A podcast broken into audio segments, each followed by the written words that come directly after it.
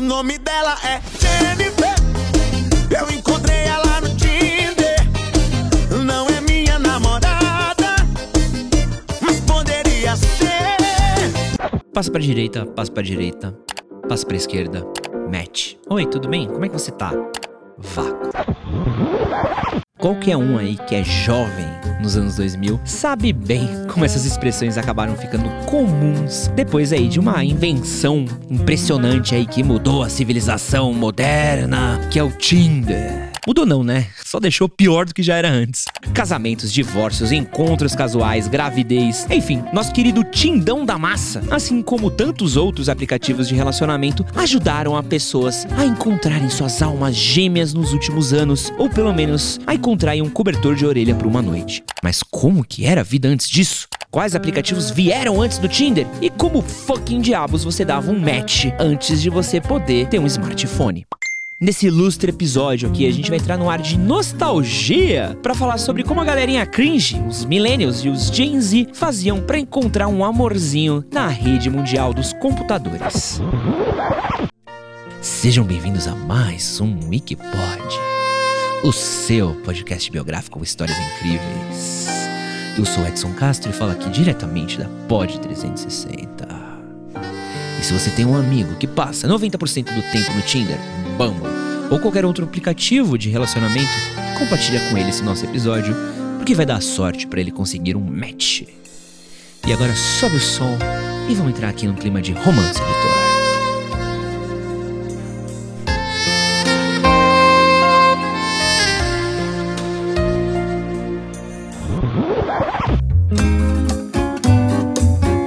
Bom, durante literalmente milênios, a humanidade encontrou seus crushes das mais diversas formas. Fila de banco, fila de padaria, livraria, balada, casamento arranjado, feira medieval, justa de cavalo, sei lá, trocando sal por carne na feira na Macedônia. Enfim, almas gêmeas, ou não gêmeas, se uniram das mais diversas formas ao longo dos séculos. Mas no final dos anos 90, o mundo viu o surgimento, ou pelo menos a popularização de uma grande ferramenta, uma coisinha aí chamada internet. A internet facilitou e muito a vida das pessoas. Agora você podia pesquisar mais rápido, deixar seu trampo mais eficiente, se comunicar à distância e, por que não, encontrar pessoas. Foi aí que surgiram os sites e que um dia passariam a ser os aplicativos de relacionamento. Às vezes algumas páginas não eram nem focadas em relacionar as pessoas, mas ofereciam um espacinho que dava para você fazer isso.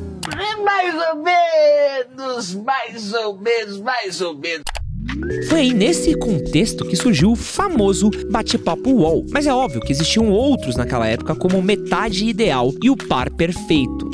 O jeito como esses sites funcionavam não era muito diferente do que funciona hoje, assim. Então pensa que eram várias pessoas que ficavam conversando num chat meio que coletivo, tá? Várias mensagens chegando, pessoas entrando, pessoas saindo. Você podia chamar algumas pessoas para falar em chat particular e trocar uma ideia. E essa coisa desenvolvesse, você trocava e-mail, você trocava uh, Mirk, ICQ, MSN ou algo do tipo. E se hoje em dia a app de relacionamento é uma coisa bem comum, naquela época era visto como algo meio brega, assim, uma coisa cafona para quem tava encalhado. Tinha até um certo preconceito. Então era comum, assim, as pessoas conhecerem namoradinhos ou namoradinhas via bate-papo UOL e fingirem para não ter que passar vergonha. Tinha que fazer tudo meio que no, no sigilo, né? Mas o ponto que era talvez o mais diferencial daquela época é que não tinha muito como você saber que a pessoa com quem você tava falando era real. Por exemplo, para você entrar no bate-papo do UOL, você podia literalmente criar qualquer nickname e falava meio que no anonimato. Eu, por exemplo, era o famosíssimo Anjo do Skate. Que vergonha. Era meu e-mail por muitos anos, era. Mas enfim. Não tinha alguma pessoa saber como você era fisicamente, como você falava, qual era o seu jeito. Então, basicamente, você podia fingir que você era qualquer pessoa. Então, se hoje a gente fala de perfil fake, imagina quando você tinha literalmente nenhuma aresta para te impedir, tá ligado? Você podia fazer o que você quisesse. Em aplicativos como Tinder, Bumble, Happn, você até que tem a possibilidade de verificar hoje, mas naquela época, não. Então, essa coisa do anonimato abria brecha para umas coisas bem pesadas, tipo sequestro, assassinato, abuso, tudo quanto é tipo de coisa. Diziam até, né, que o maníaco do parque encontrava as pessoas pro bate-papo do UOL. Não tinha uma fita dessas? Pô, se não tinha, inventei uma história irada agora, mas tenho quase certeza que tinha. Se você assistir aí aquela série Catfish da MTV, que tem um filme também, mostra muito bem como era isso. Mas enfim, se você desse a sorte de não falar com um maníaco, psicopata ou um mentiroso compulsivo, você poderia dar a sorte aí de encontrar um cobertorzinho de orelha.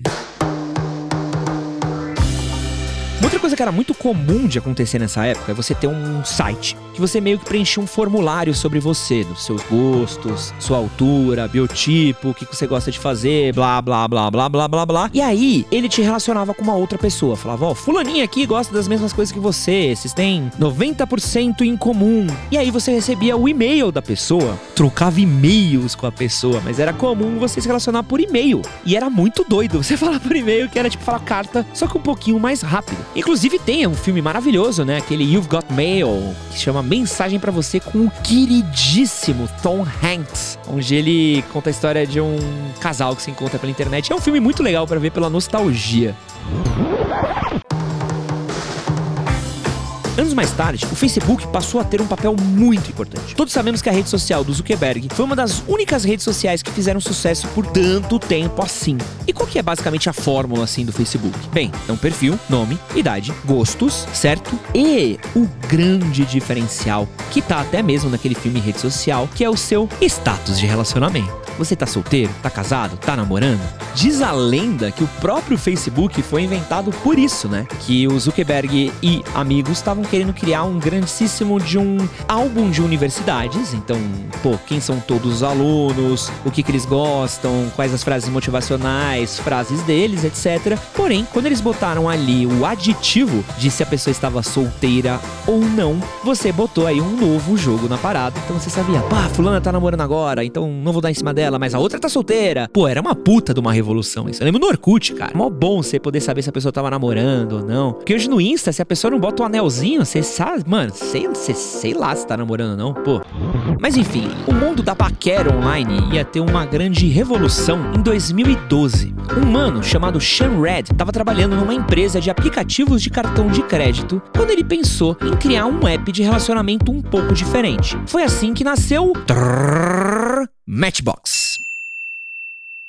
Mas o Red e seus amigos acharam que esse nome era meio parecido com Match.com, que era um site de relacionamento super famoso. Então, eles mudaram para um nome um pouquinho mais simples assim, mais fácil de falar, que é uma coisa assim chamada Tinder.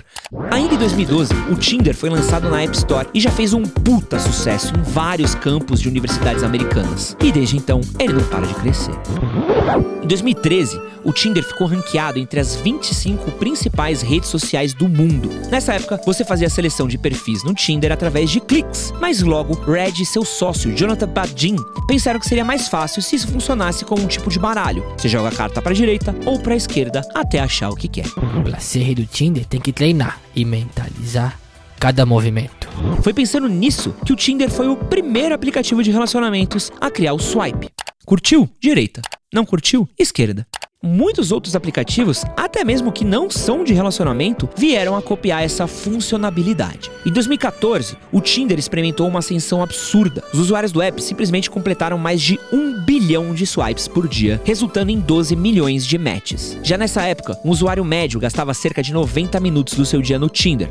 Outra coisa importante, as pessoas já estavam mudando o jeito que elas viam os aplicativos de relacionamento. A partir de então, o Tinder percebeu que o único jeito deles não serem um app com data de validade era através de inovação. Então, em 2015, eles criaram funções diferentes, como o Super Like, que nada mais é do que o próprio nome diz. Em 2016, foi criada a função Boost, que impulsiona o seu perfil para um número bem maior de pessoas. Essas ferramentas nada mais servem do que fazer com que as pessoas fiquem cada vez mais engajadas no aplicativo. Junto com também vieram aí uma diversificação de gênero e orientação sexual para atender um público cada vez maior. Além disso, os algoritmos também tiveram um papel importante aí na evolução do Tinder. Uma coisa que é importante de entender é que o Tinder, desde seu começo, quis servir tudo quanto é tipo de público. Desde aquela pessoa que sonha em encontrar o amor da sua vida, até o povo que só quer uma coisa mais casual. Então, os algoritmos ajudaram a selecionar os perfis que mais se assemelham aos gostos dos seus usuários. E o que ajudou nesse processo foi o aumento de informações que você pode colocar no seu perfil. Lá tá estampado seus gostos, o seu estilo, o seu lifestyle. Basicamente, a gente tá falando que o Tinder buscou atender a todos os públicos. Se tem alguém querendo encontrar uma pessoa mais padrãozinho, pode ter certeza que lá tem. Ah, mas eu quero encontrar uma galera mais hipster. Tá bom, também tem. Ah, quero alguém perto da minha casa. Diminui a quilometragem que você acha. Ah, agora eu tô namorando e não, não quero encontrar um crush.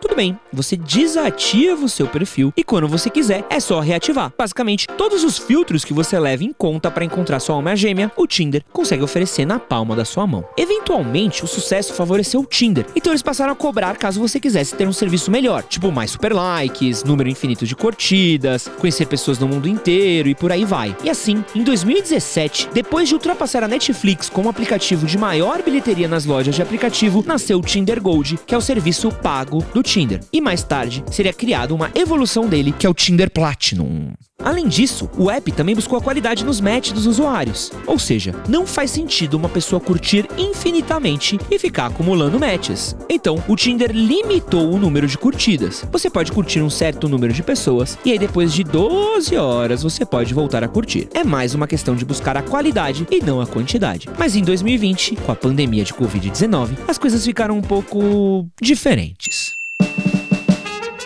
Ó, aproveitando que a gente tá falando sobre tecnologia que mudaram o século, se liga no nosso episódio número 5, Netflix e a revolução do streaming. Fica a dica para você. E se você tem curtido este e outros episódios do Wikipod, digita o Wikipod na barra de pesquisas W-I-K-I-P-O-D, clica em três pontinhos e classifica a gente com cinco estrelas.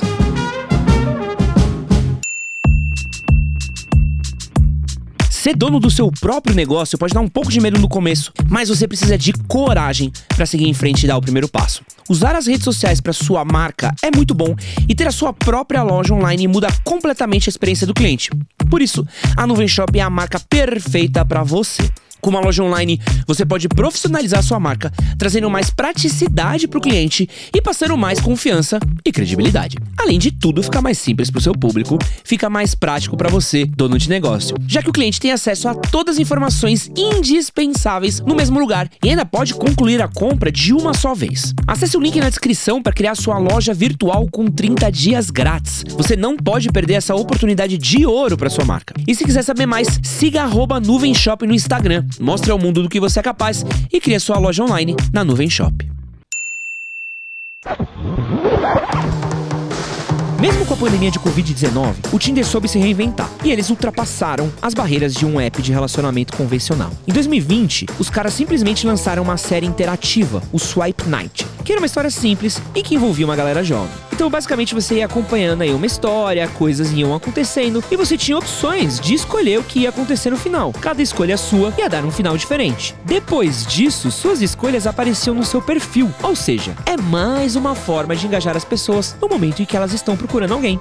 E não parou por aí não. Eles também deixaram disponível a função de passaporte do Tinder. Antes esse serviço era pago. Agora você pode dar match com qualquer pessoa em qualquer lugar do mundo. Hoje o Tinder está disponível em mais de 190 países, apesar de ter sido banido do Paquistão e ainda conta com 56 idiomas. Mais de 558 bilhões de matches foram feitos desde sua criação em 2012. Mas é óbvio que o Tinder não conseguiria abranger todos os públicos, por mais que você até possa pôr suas preferências no seu perfil. Então, os aplicativos de relacionamento foram ramificando cada vez mais para atender gostos diferentes. Então hoje, a gente tem um app para homens homossexuais, o Grindr, tem o J-Swipe para judeus solteiros, o Happn para pessoas que estão em lugares próximos ao seu, o U-Match para jovens universitários e por aí vai. Quanto mais nichos, gostos e públicos específicos os apps de relacionamento alcançarem, mais eles vão ter sucesso. Para cada pessoa existe um público e é exatamente isso que esses apps têm como objetivo. Hoje, um dos maiores rivais do Tinder é justamente o Bumble, que curiosamente foi fundado por uma ex-funcionária do Tinder. No meio dessa competição de aplicativos de relacionamento, o Bumble conseguiu se sobressair por conta de uma série de inovações que deixaram a experiência mais interessante, ainda mais para as mulheres. Se rolar um match de pessoas heterossexuais, por exemplo, a mulher é a pessoa que deve mandar a primeira mensagem, e a partir daí, o cara tem 24 horas para responder. Isso é interessante porque quebra aquele tabu de que o homem que tem que puxar o papo, mas é uma desgraça aí porque tira completamente a opção dos caras, né? Não sou muito fã do Bumble, não. Acho que é, é legal pras minas, é uma bosta pros caras. Não, nada a ver, irmão. Quem sou eu pra opinar, né, meu?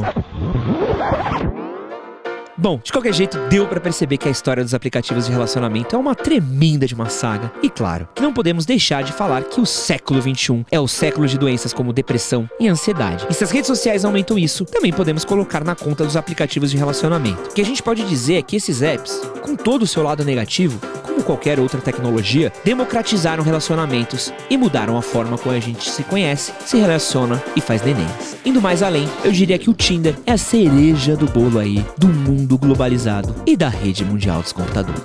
Assim, encerramos mais um Wikipod. Bota a música romântica aí de novo, editor. Diretamente da Pod 360, comigo, Edson Castro. Uma boa noite para todos vocês.